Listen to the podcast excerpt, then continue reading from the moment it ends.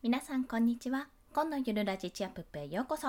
このラジオは時間もお金もつかみ取り家族全員が豊かに過ごせるようゼロから始める収益化ノウハウやライフハックをお届けします。はい。今回はですねデザインを作る前3つのチェックポイントについてお話をします。これはですねデザインに限らず音声配信もなんですけどブログとかそういった発信することですねに関しては大まかこれは当てはまるんじゃないかなと思います。そちらの3つのポイントについて今日は皆さんにシェアしたいと思います。先に3つのポイントをお話しすると1つ目はターゲット設定です。2つ目は伝えたい情報をちゃんと選ぶことです。3つ目はシンプルかどうかというところ。ターゲット設定と伝えたい情報をちゃんと吟味するっていうところ。あとはシンプルかどうかのチェックです。これらを一つずつ解説していきます。まずですねターゲットなんですけども、まあ、これは皆さんおそらく発信をされている方はいろいろ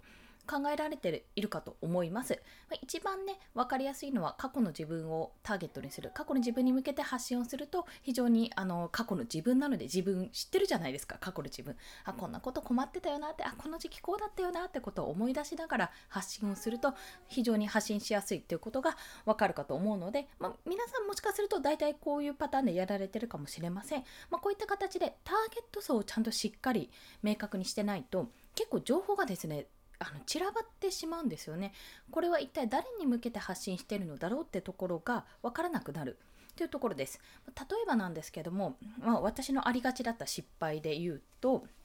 私って一応子育て世代、まあ、0歳息子と2歳の娘がいるママで、一応売ってたんですよ最初売ってたっていうのも変ですけどそれで発信をしてたんですけどもそこからあのどちらかというと私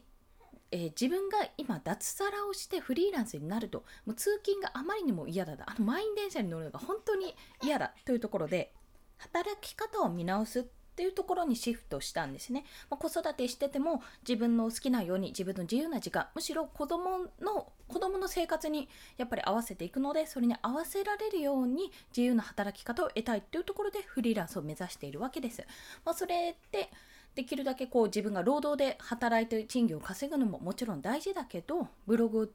をね作って資産を作るとかあとは収益の仕組み化ですね。この収益の仕組み化というものを作っていくんだっていうのをあの発信するようになったんですよ。でまあそんな2極2極化でもないんですけどそんな2つの面を持ってる私がいきなりじゃあ例えば恋の悩みにお答えしますみたいな感じでなんか急に恋愛ものとか持ってきたらえあな何言っちゃってんのって状態になるじゃないですか、まあ、なんなら子育て世代はもう恋愛は終わってるというか、まあ、あとは夫婦のやり方なんでそこについてはちょっと多分言及はされないと思いますし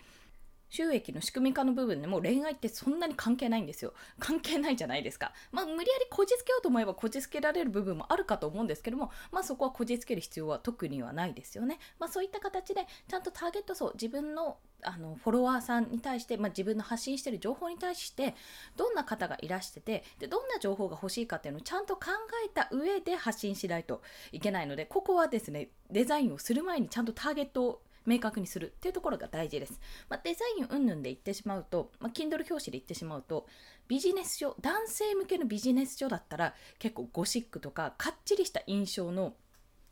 あのデザインにするんですよ。まあ、文字メインにして、まあ、青とか緑とか黒白みたいな形で使うんですね色味としては。で女性として、まあ、ママさん向けの育児書私が出版してる育児書はやっぱりほんわか柔らかい雰囲気を出すってことに努めたのでやっぱピンクなんですよそうするとピンクをメインとして薄ピンクにするかとかあとは白ですねピンクと白で作るというような形をやっぱり私は意識しましたね。まあ、そういった形であのデザインを作る前にターゲット設定は明確にすべきです。そして2つ目が伝えたい情報ですね。これはあの伝えたい情報は何かってところなんですよ。特にあの案件を受ける時とかよくあると思うんですけども、まあ、タイトルはこれで帯の部分はこちらですみたいな形で提案がされる場合に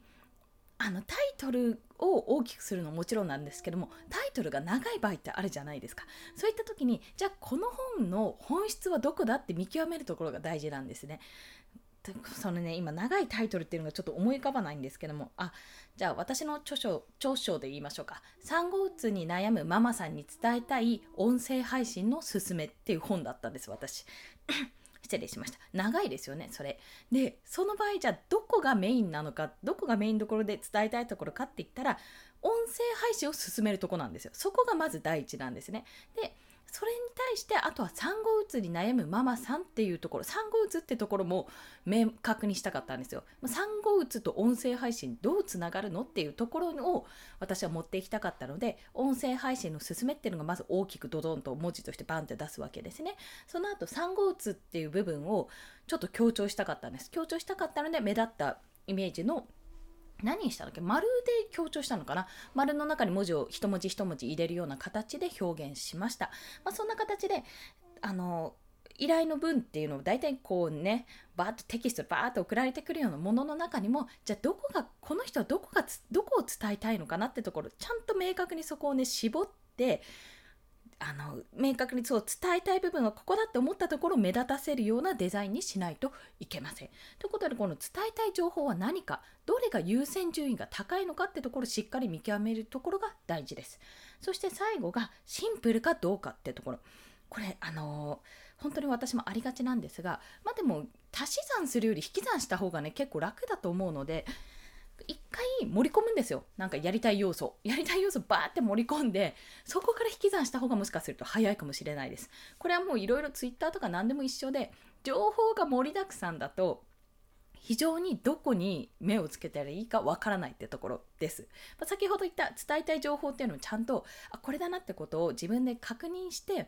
ここをじゃあ目立たせるってところに絞るじゃないですか。それと同じでじゃあ目立ったポイントがいっぱいあるとやっぱ散らばってしまうんですよね。人の目はこういろんなところにこう散らばってしまうとえどどれに注目したらいいのか分かんなくなってしまうんですよ。それってもう皆さんもよくあるじゃないですか。バーゲン会場とかでまあバーゲン会場じゃなくてもいいんですけどた、まあ、ディズニーランドとかね遊園地にしましょうか。もうすっごいなんかいろんなこう乗り物とかアトラクションがいっぱいあってそれがわーって目の前にあったらどれに行ったらいいか分かんないですよね。でもじゃ例えばですけど観覧車だけ観覧車がメインの公園っていうのがあったら真っ先に観覧車に行きますよね。そこ観覧車しかないですし観覧車がメインでドドーンってもうすごい